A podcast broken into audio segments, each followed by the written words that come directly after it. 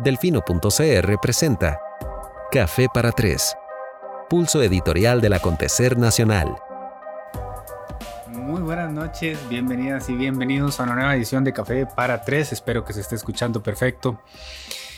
Hoy es 5 de diciembre ya del 2018, nos aproximamos a las últimas jornadas del año.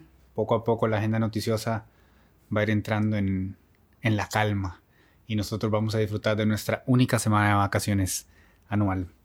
La vemos con los ojitos así. Hoy hemos llamado al programa eh, El Orotinazo, el INA 4.0 y hashtag voto público ya. Procedo en breve a explicarles por qué.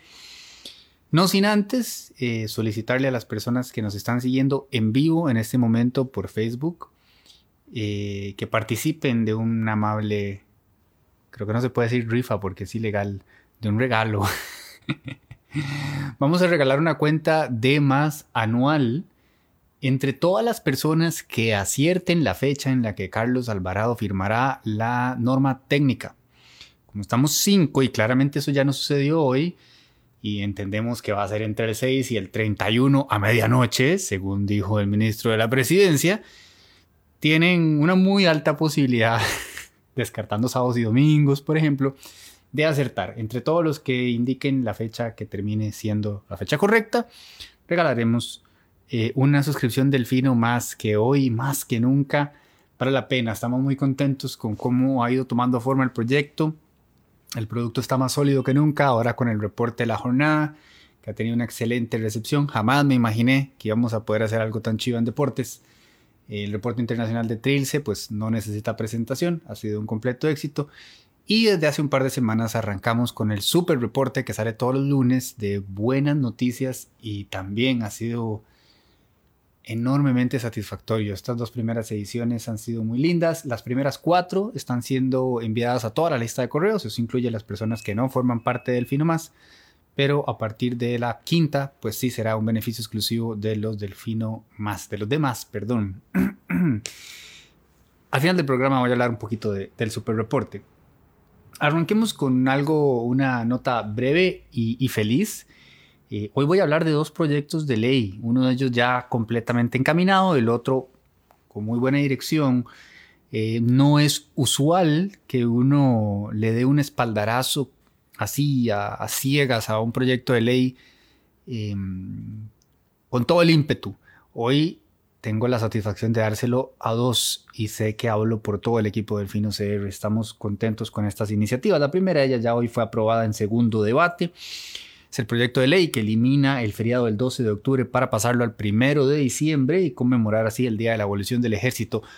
Al fin, nada más nos tomó 50 más 2, y casi 70 años, más de 70 años.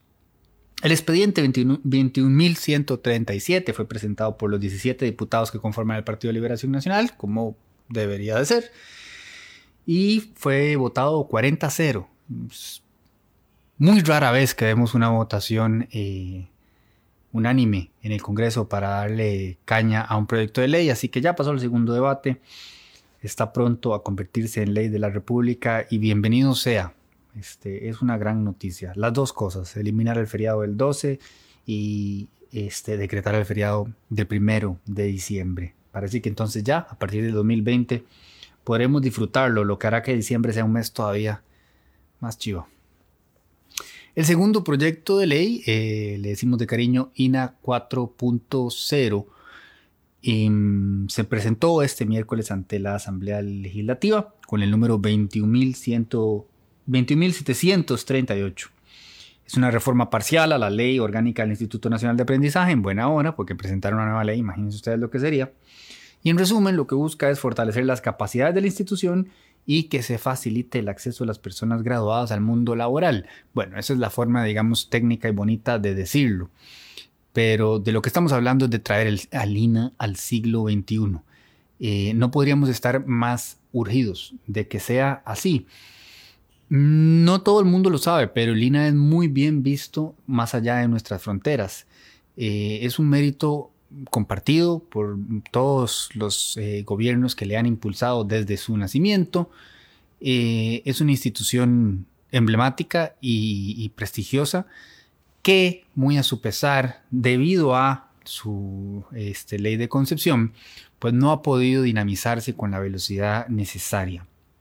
Es eh, en ese sentido fundamental que logremos flexibilizarla que pueda atender eh, los retos de lo que llamamos la revolución industrial 4.0 y que pueda facilitar el acceso al trabajo para muchísima gente que lo, está necesitando y que está necesitando las nuevas eh, capacidades que están en demanda. Para Lina es complicado poder responder tan rápido como deseáramos, a razón de que básicamente está en una camisa de fuerza eh, por el motivo de la ley.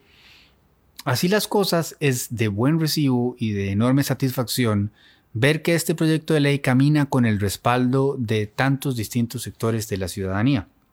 Para empezar, eh, de entrada contó con el apoyo de 23 legisladores de Acción Ciudadana, Liberación Nacional, Unidad Social Cristiana, Republicano Social Cristiano y varios independientes. O sea, eh, va bien encaminado, no es un proyecto de, de, un partido, no es un proyecto del gobierno, no es un proyecto país, también este, cuenta con el visto bueno del sector empresarial, así que esa es otra eh, gran noticia.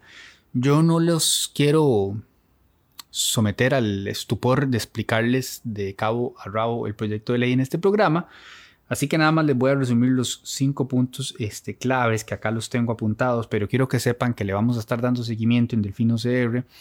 Eh, para que puedan ahondar en información adicional y conocerlo eh, lo mejor que puedan porque realmente consideramos que es un proyecto necesario y que es un proyecto que debe tener el respaldo de la ciudadanía. Y como decía, el objetivo principal es eh, que pueda responder el INA eficaz y oportunamente a los retos y oportunidades que plantea la cuarta revolución industrial y por ello plantea cinco puntos medulares. El primero es la reforma al régimen de empleo del instituto para que salga del servicio civil. Esto le va a dar la agilidad y la rapidez a la institución para adaptarse a las necesidades de los usuarios y del mercado laboral. ¿De qué estamos hablando? De que ustedes muchas veces dicen, pero ¿por qué Lina está enseñando tal cosa? Porque tiene que hacerlo, porque la ley lo obliga, porque en su momento abrió ese curso y contrató a la persona y una vez que está contratada dentro del régimen de servicio civil, olvídese, hasta que esa persona cumpla todos los años del mundo y se pensione, ahí va a tener su puesto para enseñar algo que quizás ya no necesitamos estar enseñando. Y del mismo modo, poder contratar a nuevos profesionales para que enseñen lo que sí deberíamos estar enseñando no es tan complicado cuando se trabaja con el régimen de servicio civil. Así que ese primer punto es fundamental. También el segundo, reforma el proceso de otorgamiento de becas para depurarlo, para que llegue la gente que está en mayor condición de vulnerabilidad, para que el INA pueda ser más eficiente en ayudarnos en la movilización eh, social.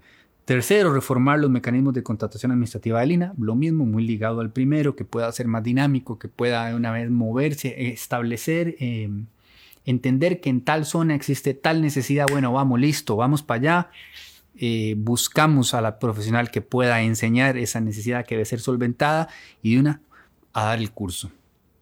Cuatro, la creación de fideicomisos a la institución para que Lina pueda construir más ágilmente en caso de cumplir eh, necesitar suplir esas demandas. Hasta donde tengo entendido, Lina anda bastante bien en infraestructura. Y cinco, inclusión de empleabilidad y desarrollo empresarial, uniendo a Lina con los objetivos del programa de banca para el desarrollo y promoviendo la inserción laboral de los graduados a través de servicios para la empleabilidad. O sea, redondo el proyectito. Eh, de verdad le deseamos lo mejor. Este, el INA es una fuerza clave para dinamizar la para dinamizar la economía, para la reactivación económica, para combatir el desempleo, tenemos que darle todas las alas que podamos darle. Así que en buena hora por este proyecto. El siguiente punto le, llamé el conejo de la asamblea. Todos ustedes están más que al tanto de lo que sucedió ayer en el Congreso. Eh, yo sé que en reiteradas ocasiones en este espacio de Café para Tres He abordado el tema de la elección de los magistrados, eh, muy particularmente resaltando la importancia de que logremos depurar este procedimiento para que no se nos presenten situaciones como las que vivimos con el cementazo. Em, ha sido una lucha complicada, ardua y cuesta arriba.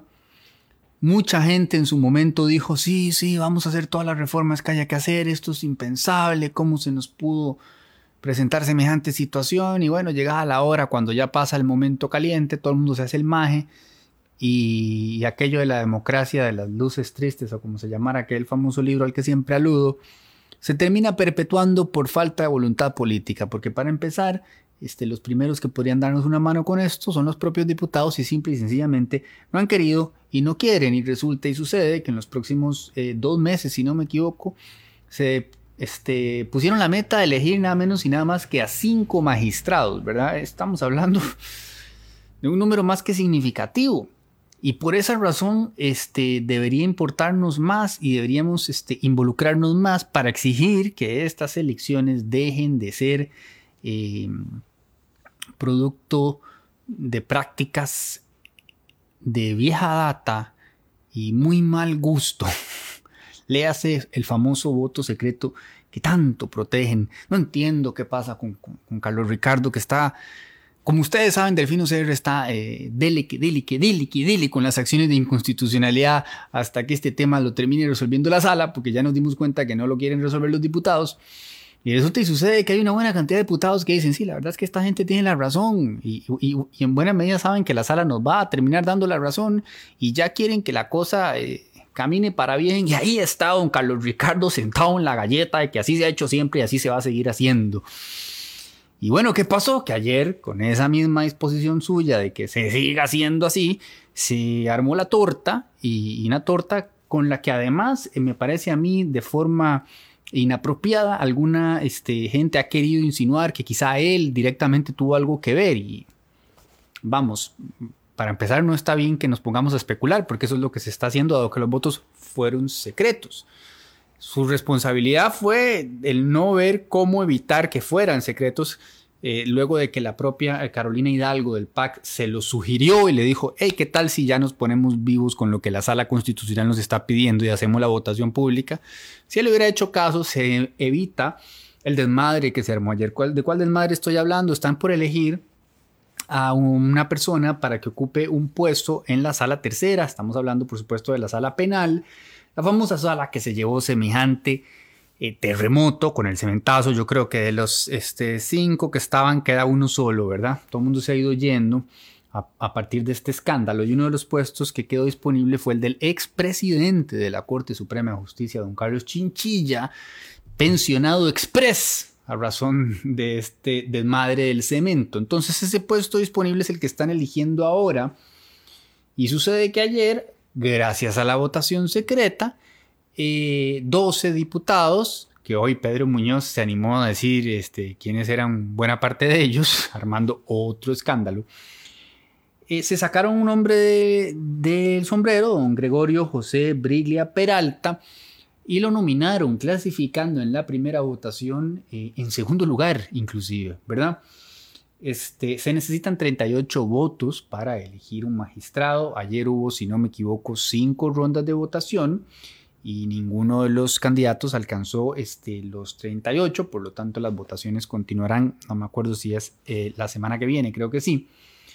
Eh, el tema es que después de la primera, cuando sale este nombre, todo el mundo pegó el grito al cielo, porque además esto sucedió en, la, en horas de la mañana. Eh, evidentemente salió en todos los medios y para cuando retomaron trabajo los diputados en la tarde, este, todos agarraron el micrófono y en resumen se mandaron al diablo. Es que había que escuchar a doña Zoila Olia como agua para chocolate. Estaba bien enojada doña Zoila y con toda razón. Eh, entre muchos otros compañeros y compañeras diputados de, Doña Zoila, que tomaron el micrófono y externaron su inmenso malestar. Eh, hay que decir, de nuevo, esto no es ilegal, esto eh, es lo que se ha permitido que suceda siempre, pero desde todo punto de vista no se debería permitir, porque es un sinsentido tener una comisión, comisión de nombramientos que haga todo un procedimiento, que entreviste gente, que pida un montón de requisitos, que por cierto, cuando uno se candidatea y presenta todos los requisitos, tiene que invertir su buena plata y su buen tiempo. Es una falta de respeto que si uno cumple con todos esos requisitos, después resulta y sucede que alguien que no pasó por todo ese procedimiento igual puede ser elegido, que es lo que está pasando eh, acá. Y como decía, pues es una, un contrasentido tener una comisión de nombramientos que de, propone tres nombres y después resulta que igual pueden ser completamente descartados. Insisto, esto ha sido así toda la vida, no es ilegal. Claramente es de muy mal gusto, este, indecente y poco, y poco ético. Y como ahora hay un, este, una luz mucho más clara alumbrando sobre el Congreso, es más difícil salirse con este tipo de moviditas, razón por la cual ayer pues se armó el escándalo y para la segunda ronda ya el señor don Gregorio José Briglia Peralta eh, no recibió los 12 votos. Se ve que este, los diputados que pensaban pues encaminar esta movida eh, sintieron el ácido y echaron para atrás, porque al final de cuentas ven, ven la importancia de que el voto sea este, público. Al final de cuentas se estaban escondiendo en el voto eh, secreto para poder intentar perpetrar la movida que tanto dio de qué hablar un traguito de mi siempre fiel Coca-Cola. A quienes agradecemos una vez más por permitirnos llegar a ustedes todos los martes, perdón, todos los jueves a las 8 de la noche en Café para Tres. Rápidamente, mis buenos amigos, no son buenos amigos, pero es que yo les tengo mucha estima. Con eso parece que quise decir que no son amigos, ¿verdad? Pero es que no los conozco. Del Foro de la Justicia ya se movieron eh, y lanzaron una campaña y yo quiero invitarlos a ustedes no solo a que participen de la, suscripción de más que estamos regalando entre todos los que hoy en vivo, en este momento, en Facebook, pongan la fecha en la que creen que Carlos Alvarado va a firmar la norma técnica. Los invito a hacerlo en este momento aquí ya en los comentarios. Entre todos los que acierten la fecha vamos a regalar una suscripción.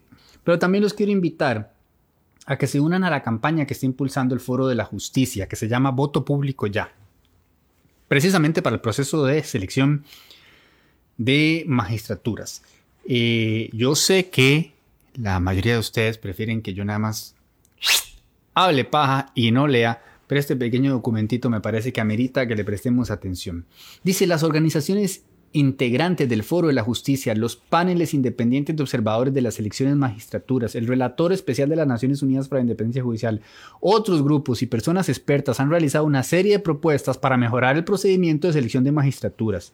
En esta ocasión, el Foro de Justicia hace un llamado especialmente urgente para que la Asamblea Legislativa haga pública las votaciones durante todo el proceso de selección, desde la valoración en la Comisión Permanente Especial de Nombramientos, porque ahí también no, que, no quisieron hacerlas públicas, a pesar de que el diputado Enrique, siempre se me va su apellido, Sánchez del PAC, eh, así lo solicitó, hasta la votación final en el plenario, de tal forma que así al menos se elimine la opacidad y la falta de rendición de cuentas, mientras se logran consensos para incorporar otras modificaciones que son indispensables para que estos procesos cumplan con los mejores estándares internacionales. En resumen, hay que hacerle muchos cambios al sistema de elección de magistrados, que es medular para que funcione nuestro Estado de Derecho.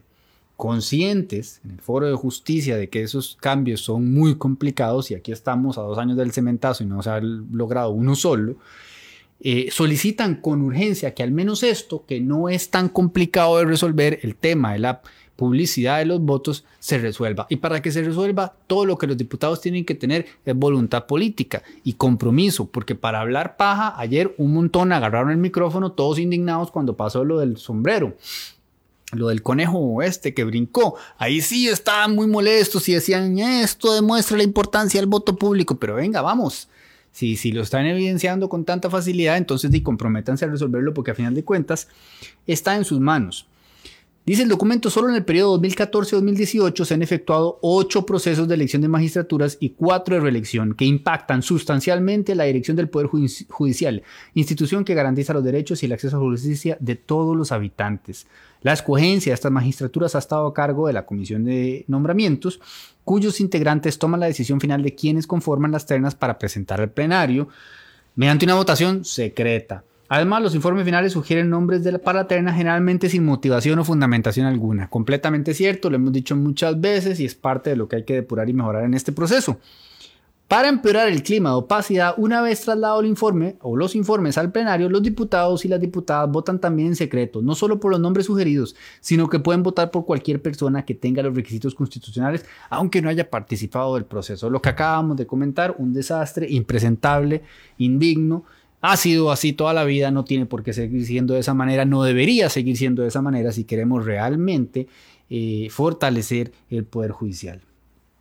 Así que, dicen ellos, la votación secreta en la comisión de nombramientos puede ser fácilmente revertida si los diputados y diputadas que la integran así lo aprueban, pues la metodología de trabajo la aprueban ellos mismos para cada proceso. Por su parte, la votación secreta en el plenario se puede modificar a través de una reforma puntual al reglamento de la Asamblea Legislativa, reforma que si no terminan haciendo ellos se las va a terminar haciendo la sala, cortesía del Delfino CR, esperen ustedes ahí sentados porque de una u otra manera eso va a pasar. Es decir, solo se requiere la voluntad política de quienes integran ese poder de la República. Ambos temas, valga mencionar, se encuentran pendientes de resolución en diversas acciones que está conociendo la Sala Constitucional. Hola, sí, nuestras acciones.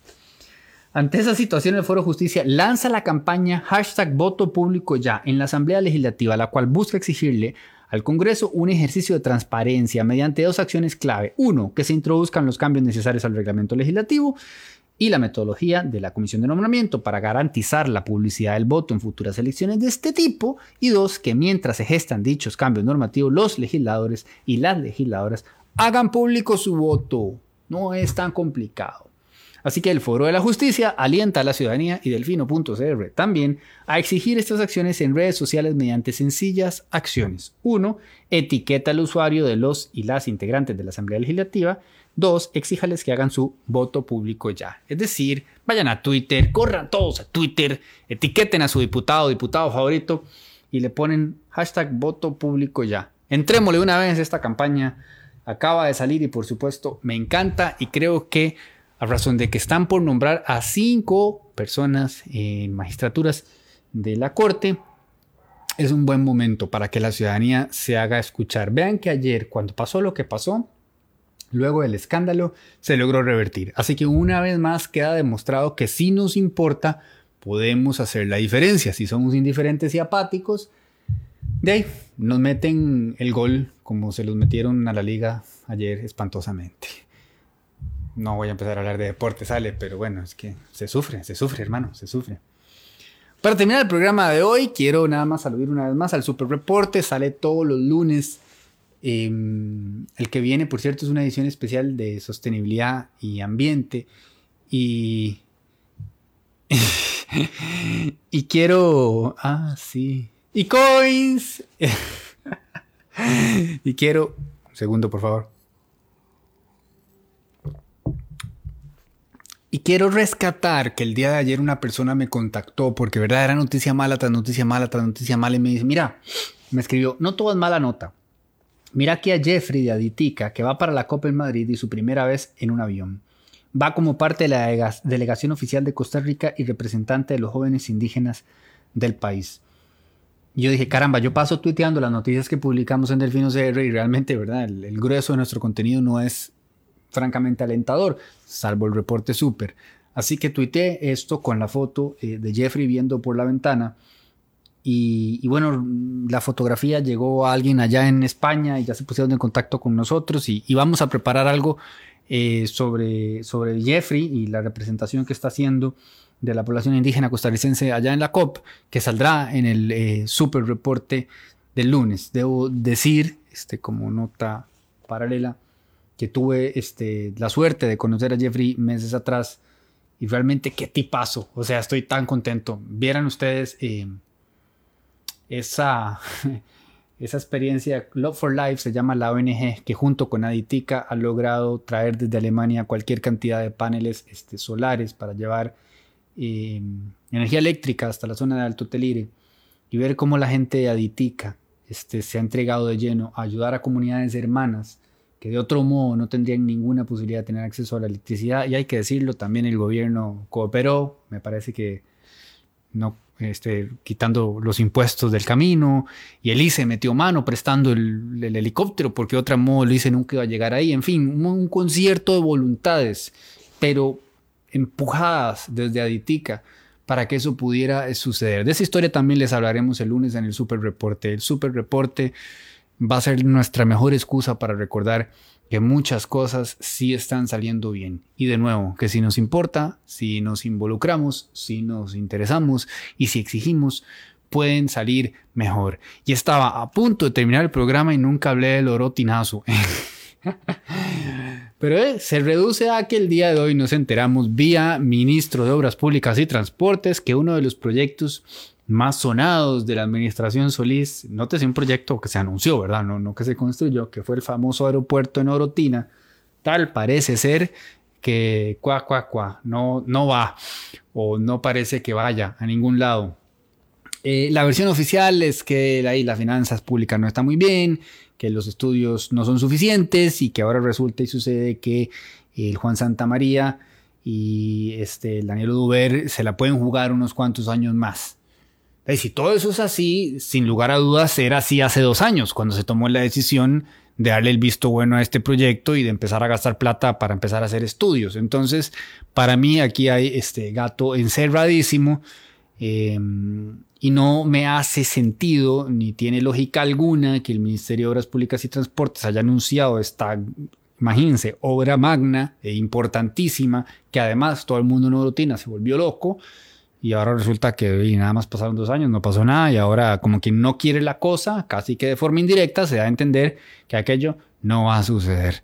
Así que por eso le hemos llamado el orotinazo. En fin, de eso y de otros temas más les estaremos hablando el día de mañana en nuestro reporte. Gracias como siempre por su compañía. Nos vemos y nos escuchamos el próximo jueves a las 8 de la noche.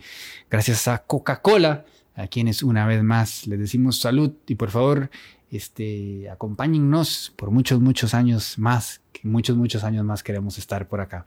Que estén todas y todos muy bien, que pasen una lindísima noche.